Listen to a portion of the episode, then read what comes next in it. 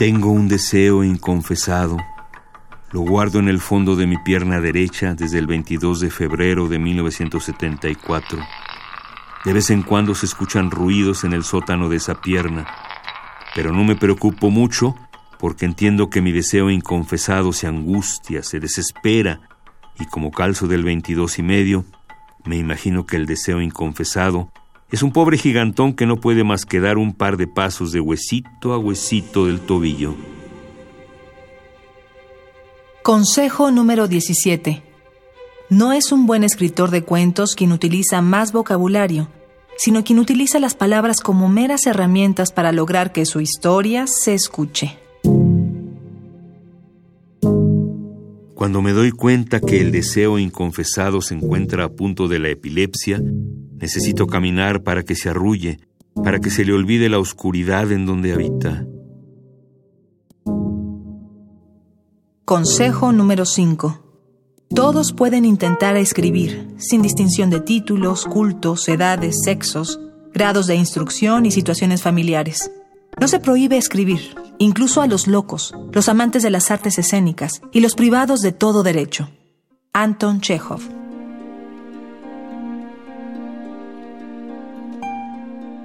Mientras camino muevo los dedos del pie para que el pobre gigantón se eche una siesta, se recueste mientras lo meso, Quizá le canto una triste canción francesa y se pone a dormir mientras yo camino por cualquier calle. Luego, sueño que se convierte en deseo confesado, pero su dormir casi nunca es tranquilo. Le viene la pesadilla de siempre al saber que de deseo inconfesado se transformaría en una de tantas realidades chamagosas que andan por ahí. Entonces se despierta asustado. Es un duende temeroso arrinconado bajo la uña del dedo gordo. Me golpea dos o tres veces en el peroné para sentir que aún vive, que sigue guardado en mi pierna derecha. Cuando le vienen esos sobresaltos, opino que el deseo inconfesado es un deseo inconfesado masoquista. A mí me gusta que sea así, porque un deseo inconfesado vale más que dos secretos de familia escandalosos. Consejo número 19. Por lo regular, el hecho narrado se define con dos o tres frases y siempre tiene una sustancia humana. Venganza, desamor, amistad, celos, salvación, bigamia, etc. En el cuento Diles que no me maten de Juan Rulfo, el hecho narrado de venganza es el siguiente. 40 años atrás un señor asesinó a su compadre por un problema de colindancia de tierras. Ha andado huyendo todo ese tiempo, hasta que un coronel hijo de aquel compadre asesinado, lo encuentra y lo fusila.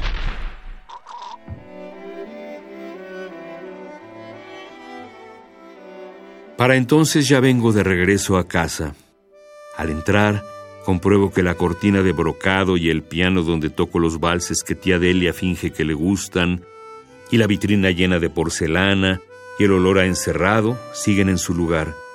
Compruebo que no ha sucedido nada extraordinario en lo que yo estuve fuera.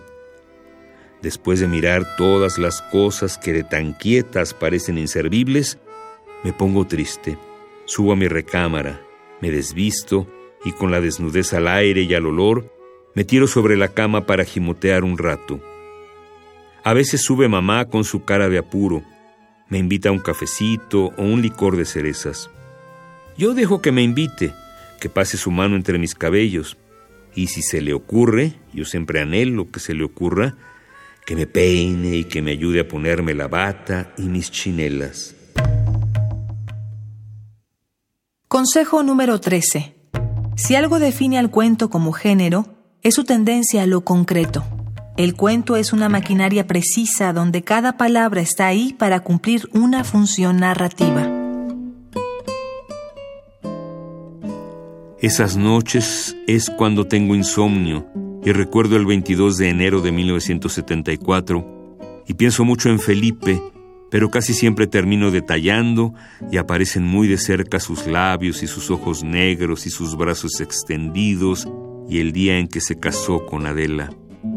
Lo imagino con su traje de pingüino que me hacía gracia verlo. En ese momento recuerdo que nadie adivinaba por qué lloraba yo porque era un llorandero de los mil demonios.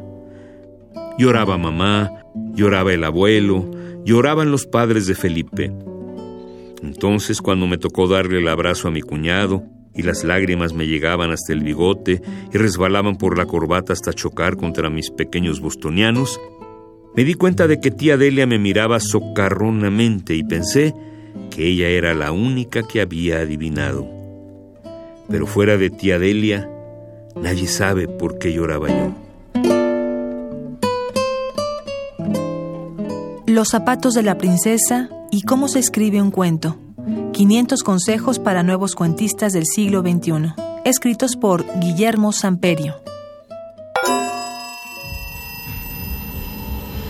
Autores que el tiempo no borra.